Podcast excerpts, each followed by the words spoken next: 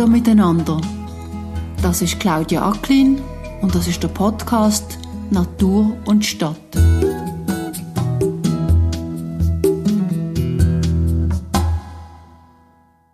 Haben Sie das Gefühl, dass Sie das jetzt so meinen, wie Sie das jetzt draussen machen mit der Sense? Da hat es wie als Erfolg davon mehr Biodiversität? Also ich kann es natürlich nicht auseinanderheben, was, was Zensen ausmacht und einfach meine Haltung oder meine Arten oder unsere Art, einen Garten zu haben. Ich kann einfach sagen, dass die, die Wiese dort, wo ich mit, oder das Wiesenstückchen, wo ich mit Sensen mähe und jetzt, äh, jetzt dann das Albeiball blüht, also wenn der blüht, dann ist das ein Insektenparadies. Also ich habe auch mal mich so ein bisschen mit, mit Wildbienen abgeben und äh, du gerne die beobachten und das ist, also es ist fantastisch und man kann dort wirklich ich kann lange Zeit einfach dort stehen und schauen, was, was so summt und ankommt und geht. Also es ist ein, emsiges Treiben. Ist, also mich freut es immer, immer. Natürlich ließ sich das auch machen, wenn man nachher mit der äh, Motorsense das Ganze schneidet, aber ähm, einfach zu dieser Beschaulichkeit gehört für mich die Sense dazu. Ich bin ganz in der Nähe von Basel in der Gemeinde vom Basel-Land aufgewachsen. Dort konnte ich selten der Bauernbärerarbeit zuschauen. Aber wir sind immer wieder im Sommer in den Bergen, in die Ferien. Und einmal hat mir dort der junge Bauer gezeigt, wie man eine Sense in die Hand nimmt und damit meint. Das Erlebnis habe ich in guter Erinnerung. Aber dort dabei ist dann auch geblieben. Später sind dann sowieso die Maschinen gekommen und die Sense, so habe ich gedacht, gehört definitiv in die Landwirtschaft. Doch dann hat sich vor ein paar Monaten jemand bei mir gemeldet, wo die Sense daheim in seinem Garten braucht, zmitzt in der Stadt Biel, und wo anderen Leuten in einem Kurs das Mähen mit der Sense beibringt.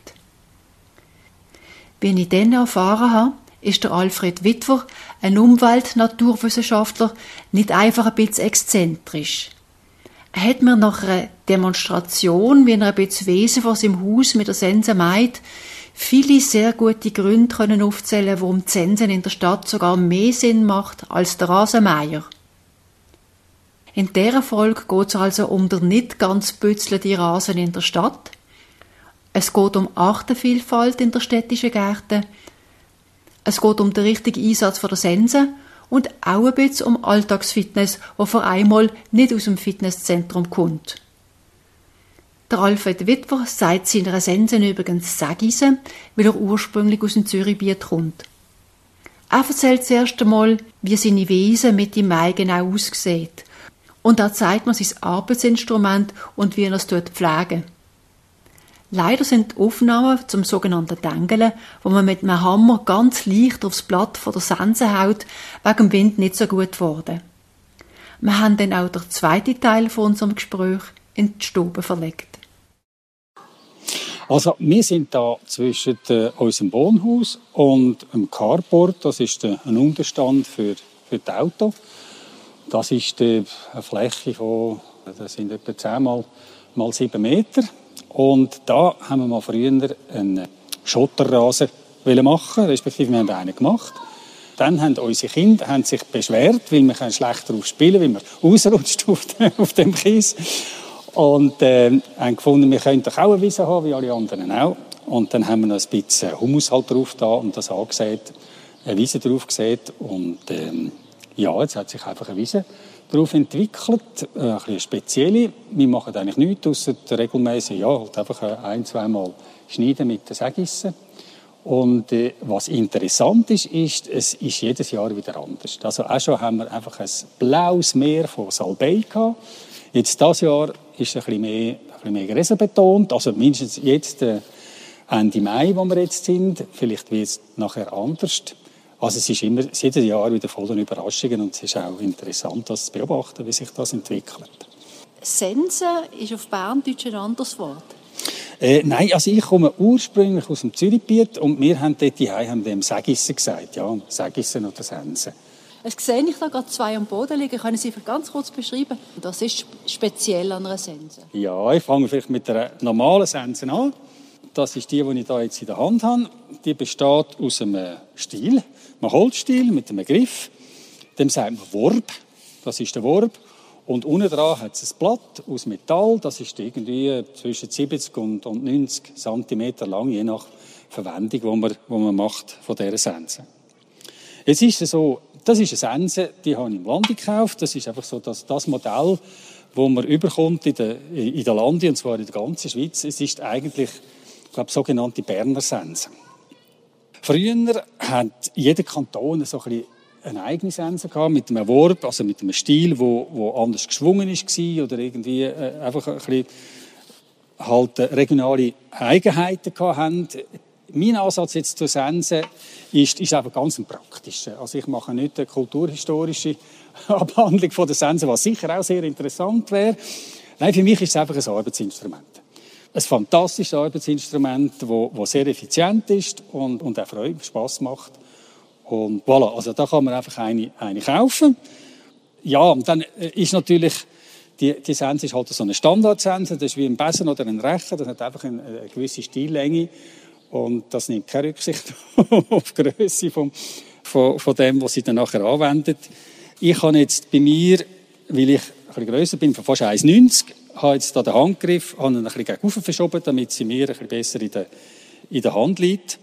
Aber sonst kann man eigentlich jeder Größe kann man, kann man so eine Sense brauchen. Im, Im, privaten Garten vielleicht irgendwie mal eine Viertelstunde nehmen alle Monate mal. Da muss sie nicht speziell ab Körpergröße angepasst sein. Ganz allgemein, die Sense, eben, ich finde es ein fantastisches Instrument, aber es ist natürlich ein Schnittinstrument und es ist scharf. Und man muss schon ein bisschen aufpassen. Also man kann sich verletzen damit. Ich habe jetzt persönlich noch nie geschnitten. Ich arbeite seit äh, bald 50 Jahre mit der Sense. Lege aber immer Händchen an und habe immer äh, hohe Schuhe zum, zum Mähen. Ja, weil man kann mal halt mit den Spitzen irgendwie in den Schuh rein, also im Fuß rein und dann ist es, ist es gut, wenn man gut Schuhwerk dabei hat. Und in der Regel mäht man auch am Morgen, also äh, am, am ringsten geht es, wenn das Gras noch taunass ist früh am Morgen und dann hat man am wenigsten Zaungäste, wenn man es noch nicht so gut kann. nein, nein, aber es ist, äh, es ist am angenehmsten am Morgen, wenn es, es frisch ist und das Gras eben noch ein bisschen feucht, dann schneidet es sich auch am besten. Genau, wegen der, wegen der Schuhe wollte ich es sagen, weil wenn es taunass ist, dann ist, äh, hat man besser gute Schuhe an, sonst haben wir gleich nasse Füße. Und dann zum Schärfen hat man den Wettstein in so einem Fässchen. Die sind früher aus Holz gewesen, heute sind sie meistens aus Plastik.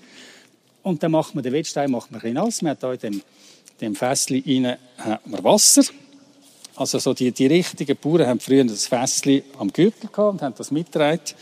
Ich mache das nicht, weil ich vergesse es dann manchmal. Und dann, äh, wenn man sich buckt, hat man nachher die Hose nass. Und das, das habe ich nicht gern. also, dann stellt man die Sense auf, auf den Stiel, also auf den Warp, hebt sie an der Basis und ich tue immer einen Fuß auf, auf den Handgriff an, damit man sie sicher nicht ausrutscht. Und dann zieht man mit dem, mit dem Stein, zieht man da Klingen ab von der Basis gegen die Spitze. Immer einmal hinten, einmal vorne. Und das macht man ja, so zwei, drei Mal. Und möglichst näher an der Klinge zu, damit die Klinge möglichst spitzig und scharf wird. Und das merkt man dann beim Schneiden. Und sobald man die Wille dann geschnitten hat, dann nimmt die Schärfe ein bisschen ab. Dann tut man sie einmal zwischendrin wieder wetzen. Und manchmal macht man das auch, weil man einfach wieder mal eine Pause will. Also das noch zur Sicherheit und auch beim Umlaufen sollte man sie am besten auf die Seite tragen und immer ein Blatt gegen raus. Weil man kann nämlich, wenn man läuft, mal irgendwie hängen bleiben. Und dann, wenn man es nicht gegen raus hat, könnte man sich dann quasi mit dem Bein reinlaufen, sich ins Bein schneiden. Also immer das Blatt gegen raus heben, wenn man läuft. Und was natürlich auch wichtig ist, insbesondere wenn Kinder um sind, wenn man fertig ist mit Mähen, sollte man sie aufhängen oder äh, einfach irgendwie so versorgen, dass das nichts passieren kann. Jetzt würde ich vorschlagen, gehe ich mal dort rüber, um zu zeigen, wie ich da mähe oder wie man mäht mit dem. Ich tue da am liebsten auf der Seite, wo es da mehr Gras hat, damit man den, den Salbei, der jetzt ins Blühen kommt, den möchte ich gerne noch ein bisschen stehen Man steht mal an, legt den Zeigessen am Boden und nimmt Ende vom Wurf in die linke Hand und mit der rechten Hand haben wir den Handgriff. Und dann steht man an mit dem rechten Bein ein bisschen vorne, damit man kann, kann ein bisschen Gegendruck geben beim Schwung. Also man fängt auf der rechten Seite an und lässt sie eigentlich am Boden und zieht einfach so durch. Ein bisschen mit Schwung Und jedes Mal, wenn man durch ist, geht man mit dem rechten Bein ein bisschen führen, nimmt das linke ein bisschen an. Also das Blatt vor, vor Sensen muss man eigentlich gar nicht lupfen oder nur ganz wenig. Man zieht eigentlich immer schön am Boden an.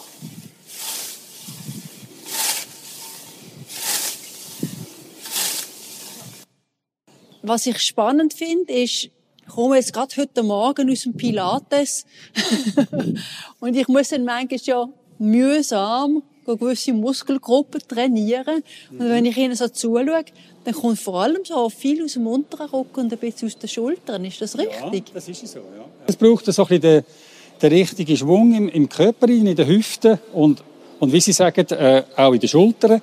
Und was man auch noch macht, ist, mit der linken Hand zieht man das ein bisschen, um, um den Schwung ein bisschen verstärken. Und das ist alles und das geht praktisch ohne, ohne Kraftaufwand. Und Sie sehen jetzt da in dieser kurzen Zeit, da, was habe ich da gemacht, also die drei Meter, die ich da geschnitten habe, wenn Sie mit einer Motorsense kommen, Sie sind nicht so schnell, wie ich jetzt das gemacht habe. Völlig ohne Kraftaufwand und ohne Lärm, ohne CO2 zu produzieren. Und Sie werden nicht müde? Ja, also wenn man natürlich längere Stücke macht, klar. Klar, und wenn man sich nicht so gewöhnt ist, ja, ähm, man kann schon müde werden. Man kann ja auch wieder Pause machen. Eben, ich habe gesagt, man kann zwischendrin sage ich wieder mal wetzen. Aber ich finde, man, man darf ja auch ein bisschen müde werden. Wir haben ja heutzutage auch so eine Manie, dass alles mit dem Motor muss gehen. Aber ist doch schön, wenn man jetzt Abend ein bisschen weiss, was man gemacht hat auch und eine gesunde Müde hat. Man sagt dem, äh, sagt dem eigentlich eine gesunde Bettschwere, wenn man zu Abend ins Bett geht, oder?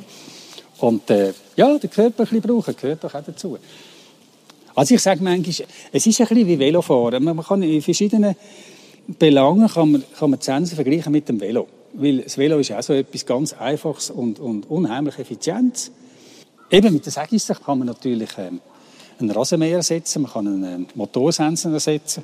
Für mich hat Sensen so, wäre es ein ganz entscheidender, so auf, auf Englisch sagen wir, ein Tipping Point für die Biodiversität im Garten, weil mit den Sägissen kann man natürlich, man kann nicht so super arbeiten wie mit einem, mit einem Trimmer, das ist klar, wie mit einem Fadenmäher. Man kann nicht überall in jeder Ecke.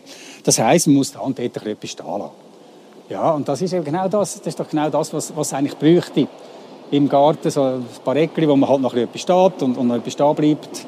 In der Regel wartet man ein bisschen länger, bis man anfängt zu mähen, also eben da haben wir ja Wiesen. Ähm, und ähm, ja, das ist gut für die Insekten, das ist gut für die Artenvielfalt.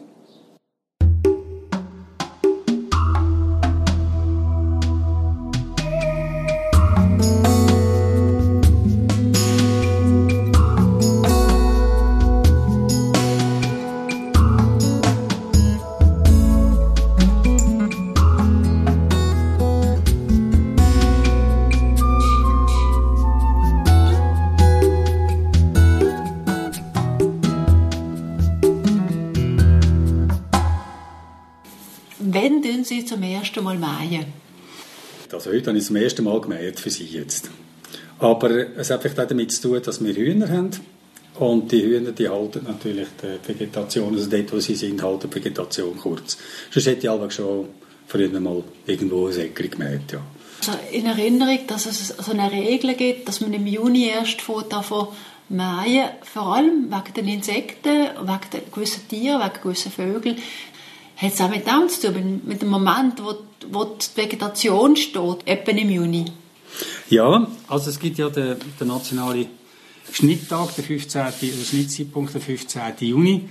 Das ist in der Direktzahlungsverordnung so festgehalten für die Landwirte, die extensive Wiesen haben, die dürfen sie nicht vor dem, vor dem 15. Juni mähen. Und das hat damit zu tun, dass also Pflanzen können, können aufblühen und auch noch Zeit haben zum Samen machen. Es hat auch einen negativen Aspekt, der starre Schnittzeitpunkt. Eigentlich sollte man es so machen, wie man es früher gemacht hat. Da, da hat man die Wiese genutzt. Und man hat sie einfach dann genutzt, wenn sie hoch war, wenn sie gestanden ist. Und wenn halt schlechtes Wetter war, hat man sie halt später genutzt. Und wenn es halt gutes Wetter war, dann hat man sie mal früher genutzt. Und so hat es auch eine Vielfalt gegeben.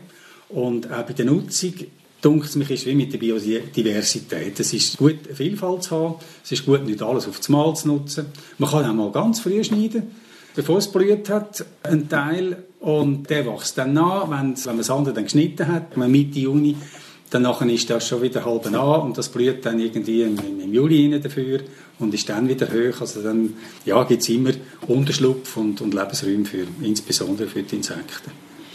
Und das Interessante ist ja eigentlich, dass jetzt mit dem Schwund von der Artenvielfalt wir eigentlich sehr, sehr viel sensibler sind worden darauf, was man meint, wo man meint, wie man meint und wie man die Artenvielfalt erhalten.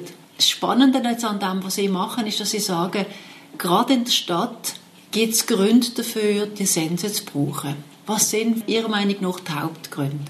Also ich finde, die Sensen ist schon halt ein wichtiges Instrument oder ein, ein, ein, ein springender Punkt innerhalb von der Biodiversität von, von der Privatgärten, wenn sie mit den Sensen arbeiten, anstatt mit einem motorisierten Gerät, dann äh, können sie nicht so super arbeiten. Sie müssen da und dort etwas stehen lassen, man lässt einfach da und dort etwas stehen, weil man nicht so gut in die, Ecke, in die. Das gibt Refugien für Tiere und der Garten ist dann einfach nicht so gebützelt. Und das wäre ja an sich eigentlich auch die Idee, also das Schlimmste in dieser Hinsicht ist ja eigentlich der Mähroboter, oder? Der, der immer unterwegs ist und, und alles kurz und klein einfach auf zwei Zentimeter äh, abmäht und ja nicht aufkommen Was man auch noch sagen kann, ist, wenn man mit einem Handgerät arbeitet, dann braucht man weniger Energie. Das heißt, also wenn Sie mit, mit einem Fadenmäher kommen zum Beispiel, der hat recht viel Energie, der, der Faden schleudert jetzt um und mit dieser Energie machen Sie, machen Sie ganzen Haufen Tiere kaputt währenddem dass sie die Vegetation schneiden. Mit der sage ich es nicht. Das ist eine humane Sache, das ist ein Schnitt und die Tiere kommen, in der Regel kommen die, ja, sind sie drunter oder drüber, aber die kommen davon. Und je mehr Energie das sie natürlich reinstecken, je mehr machen sie kaputt. Das habe ich jetzt vorhin ein paar Mal gehört, was ich glaube wirklich stört, ist, dass halt die Rasenmeier halt auch Lärm machen. Ja, finde ich. Also es ist wirklich, also wir sind doch da in einem, in einem Wohnquartier und kaum nach einer, nach einer nassen Phase, kaum schaut mal irgendeinen Strahl Sonne führen, dann fängt schon irgendwo einer mit seinem Rasenmäher wieder an lärmen und kaum ist der fertig, kommt der nächste Nachbar mit seinem Rasenmäher und es ist einfach dauernd Lärmen, insbesondere so am Samstag, wenn man eigentlich Zeit hat, um ein bisschen draussen zu sein. Die meisten Leute, insbesondere die, die kein Kind haben, die brauchen eigentlich gar keinen Rasen. Man macht einfach Rasen, weil, weil man irgendwie keine andere Idee hat oder ich weiß auch nicht wieso anstatt das Gras einfach ein bisschen wachsen zu lassen und dann später mal zu nehmen. Ja, es gibt auch weniger Arbeit. Damit vergibt man sich äh, eine grosse Chance. Eine grosse Chance einerseits für, für Biodiversität, eben zum Artenvielfalt haben im Garten, aber auch äh, für sich Chancen. Es ist doch viel interessanter, da und dort mal ein zu beobachten, wie eine Blume kommt oder wie irgendein Insekt kommt, wie ein Schmetterling kommt, anstatt äh, so einen trostlosen grünen Rasen anzuschauen. Und im Garten haben wir ja keinen Nutzungsdruck. Also es ist ja anders als wieder in der Landwirtschaft, wo die Bauern halt produzieren und ja, halt, wo, wo der Verdienst daran abhängt. Wir sind ja frei mit dem privaten Garten. Wir können machen, was wir wollen eigentlich.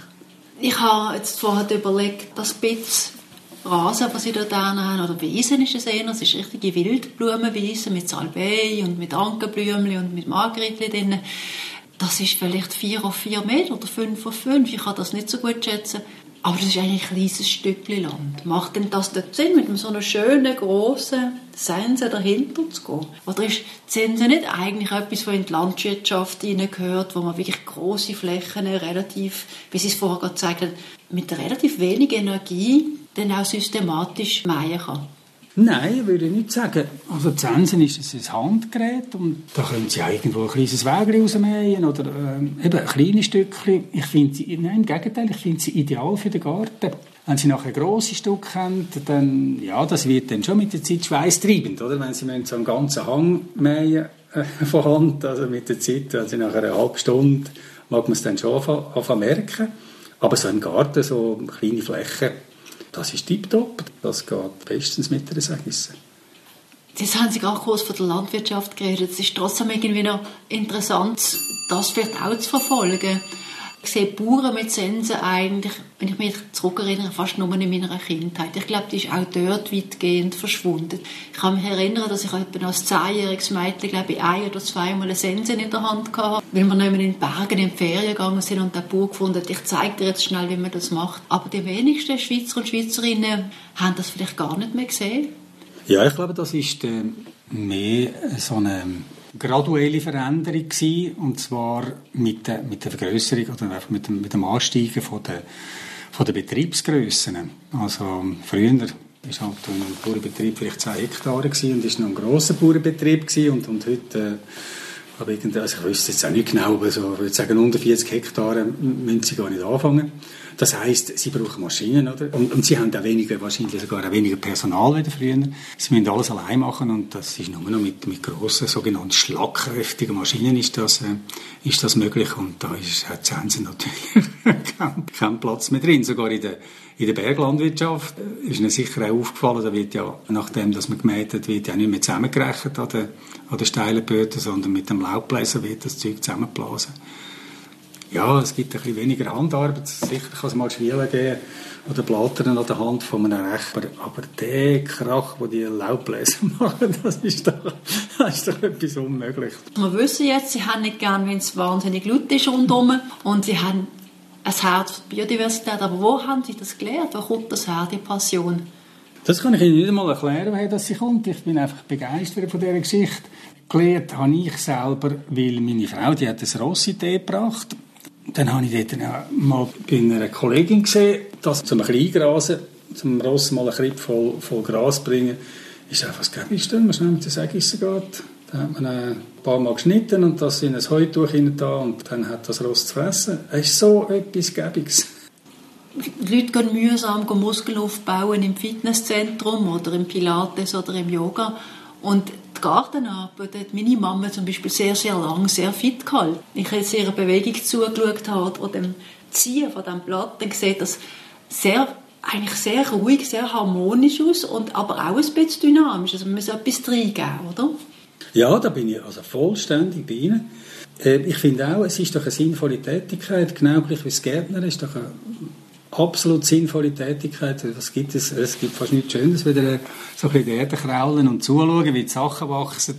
Und gleichzeitig ja, hat man so eine Fitness. Also bei mir ist dann auch noch das Holz. Also wir haben einen Schwedenofen, tun etwas noch mit, mit Holz heizen. Und ich mache das Holz selber. Und für mich ist das, nebst dem, dass ich, dass das gerne mache, gerne in den Wald gegangen, ist das eben auch Fitness. Also ich finde das viel sinnvoller, wenn irgendwo in ein, in ein Fitnesszentrum zu gehen. Also ist, ich habe das auch schon probiert, auch mal irgendwie Rückenproblem gehabt in früheren Jahren.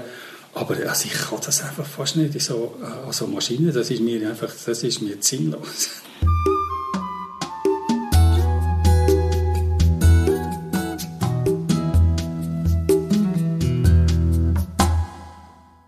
Also jetzt haben Sie angefangen, die Leidenschaft von Ihnen und, und die Überzeugung auch an Leute anzutragen innerhalb von einem Kurs. Was kommen da für Leute? Kommen jetzt da wirklich die Städter zu Ihnen? Ja, das bis jetzt schon. Also es ist noch, noch relativ bescheiden bis jetzt. Ich habe das im Rahmen von der Naturschule Seeland machen. Die haben mir da ihre Struktur zur Verfügung gestellt. Und da kommen tatsächlich Leute, die einen Garten haben oder vielleicht einen größeren Garten sogar, also eben noch eine Wiese dazu und schon lange mal daran gedacht haben, sie könnten das auch, auch mit, eben mit einer Sägisse machen. Also ich ich muss sagen, sehr erfreut, dass die, die Leute, die, die haben Spass daran. Also ich, mich denkt, ich kann das können weitergeben.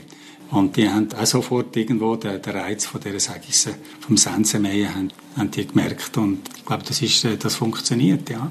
Und wenn ich das richtig sehe, die, die lehren das in einem halben Tag? Ja, ja, ja, wie gesagt, es ist, es ist es ist kein Hexenwerk.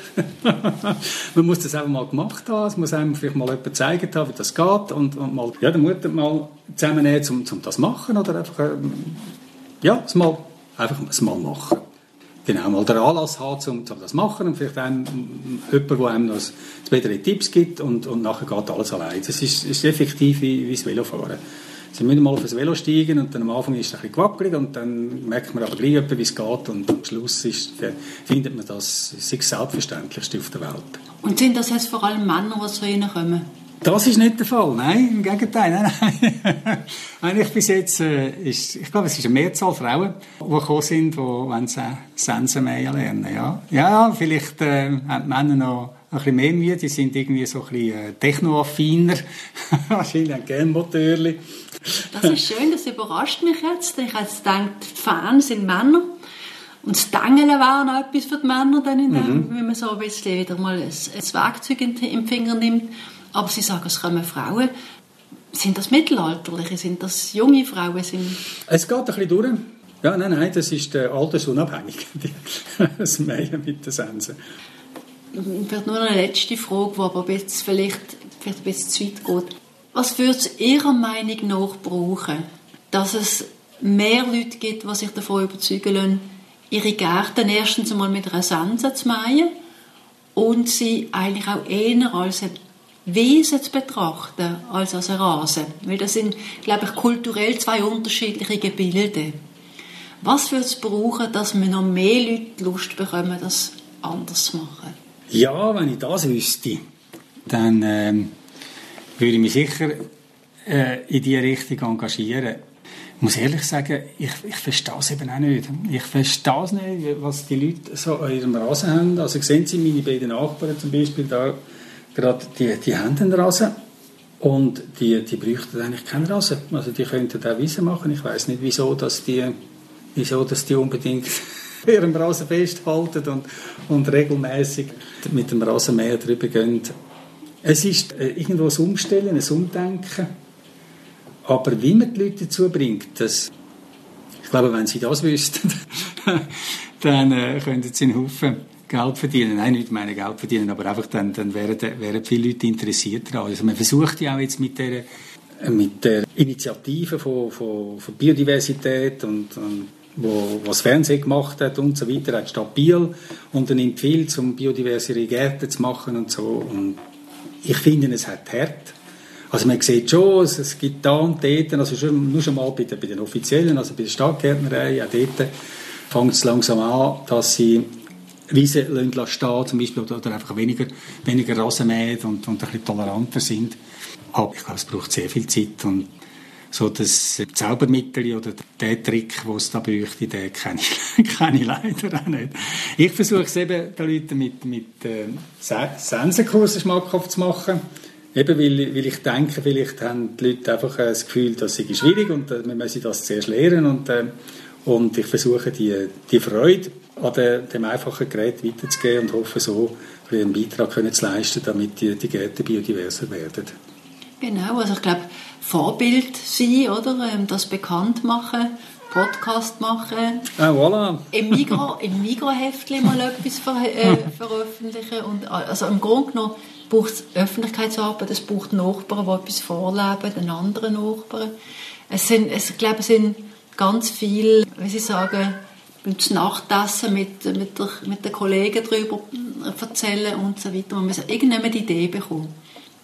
Und es braucht außer dem Denken dann noch das Fühlen und irgendwie am Schluss dann auch noch sogar bis hin zu, dass man noch bereit ist, das Verhalten zu verändern. Weniger zu fliegen, andere Sachen zu essen. Mhm. Also es geht ganz, das hängt eben alles zusammen und manchmal ist es für die Leute ein bisschen erschlagend, oder? dass es das Thema Nachhaltigkeit, wenn man das wirklich heute mal müsste wirklich voll und ganz äh, eigentlich umsetzen, ist es so viele Leute fast schon zu viel. Oder? Mhm. Dann stellen sie dann dafür wieder ab. Werden sie überfordert, mhm. ja. Und beim Garten ist es auch oft, glaube ich, irgendwo die Idee, was denken die Nachbarn, wenn wir so einen unordentlichen Garten haben. Und meine Nachbarn, ich glaube, die denken, denken gar nicht viel. Ich glaube, die denken, denken sie sei noch schön da, aber vielleicht sei es nicht ihres. Und ähm, bei uns kommen etwa Leute, die sagen, hey, haben ihr einen schönen Garten, das ist eine richtige Naturoase in der Stadt. Aber Sie denken, es ist, eigentlich muss man ein bisschen Mut haben und dann nachher, man wird nicht einfach kritisiert. Der Punkt ist, wie erreicht, dass die Leute wissen, dass das eigentlich zum jetzigen Zeitpunkt das Richtige ist zu machen. Ja, ja, ich glaube, es kommt, es, es kommt schon, aber es hat einfach noch sehr hart im Moment. Also ja, es braucht Zeit. Also wenn ich jetzt so das Gesamte, Gesamte überdenke, ist halt äh, auch auf Gärtner, die irgendwie nicht mehr nicht mehr Ideen reinbringen oder, oder ich weiß nicht. Also ich sehe immer wieder einfach ähm, neue Häuser, also irgendwie Einfamilienhäuser gemacht und rundum einfach Rassen. Punkt. Und einfach so, so, so fantasielos. Wie kannst du als Gärtner einfach so fantasielos sein, so etwas verkaufen? Oder vielleicht auch die Architekten, die irgendwie einfach, äh, die denken, das Haus, aber nie am Garten, das irgendwo, ähm, von dort her haben wahrscheinlich die Leute, die, die sich ja, wo, wo einen eigenen Garten wollen, vielleicht zu wenig Anstoß. etwas Naturnächstes zu machen. Ja, es ist, es ist eine ganze Verkettung, oder? Man, kann, man könnte eigentlich sagen, man kann ganz viel, zum Beispiel vor allem bei öffentlichen Bauten, kann man ganz viel schon nochmal in Wettbewerb hineinschreiben. Es muss ein Umweltkonzept geben, es muss eine Dachbegrünung geben, es muss vogelsichere Glas geben und das kann man alles eigentlich in einen Wettbewerb hineingeben. Müsste, so Sachen müssen auch in der Bauverordnung, wenn immer möglich, schon irgendwann mal auftaucht sein. Die Architekten müssten wissen, wie man ein Flachdach begrünen kann, wie man es mit, dass man Photovoltaik und, und Begrünung, dass sich das gegenseitig nicht ausschließt mhm. und dass man das machen kann auf einem Dach. Die müssten, die Gärtner müssen schon sehr früh in der Planungsphase dabei sein. Die müssen dann sagen, man könnte doch das hier probieren und das könnte man so machen und das könnte man dort noch machen. Also, also wenn die früher würden mitdiskutieren, wären sie natürlich auch ganz anders, würden ganz anders können die Planung schon beeinflussen. Also es gibt ganz viel auf der Ebene von Reglementierungen, Gesetzesgrundlagen, Planung und dann Ausbildung und dann Vernetzung von verschiedenen Professionen, damit am Schluss wirklich ein Gesamtkonzept entsteht. Mhm. Und dann müssen wir noch wissen, dass fast immer eine naturbasierte Lösung billiger ist. Ich habe einmal mit einem, äh, mit einem Immobilienfachmann geredet und der hat mir gesagt, zum, zum Wohnumfeld hat er mir gesagt, ja, es ist halt so, dass wenn es um energetische Frage geht, also dort quasi, äh, wenn man dort nachhaltig will sein, das ist interessant, weil das kann man nachher auf Miete abwälzen, oder? Respektive, das ist einfach äh, äh auf Nebenkosten äh, hat einen Einfluss, hingegen das Wohnumfeld nicht. Das ist, darum interessiert sich auch niemand wirklich dafür.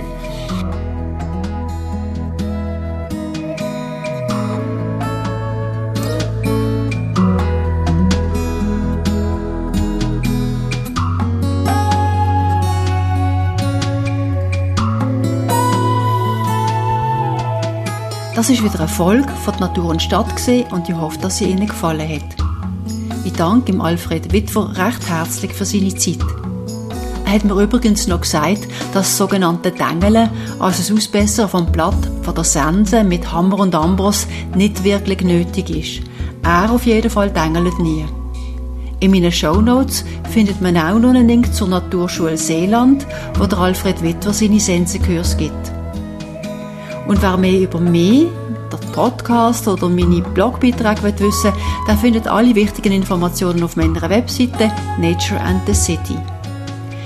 Ich würde mich freuen, wenn Sie auch bei der nächsten Folge wieder zuhören.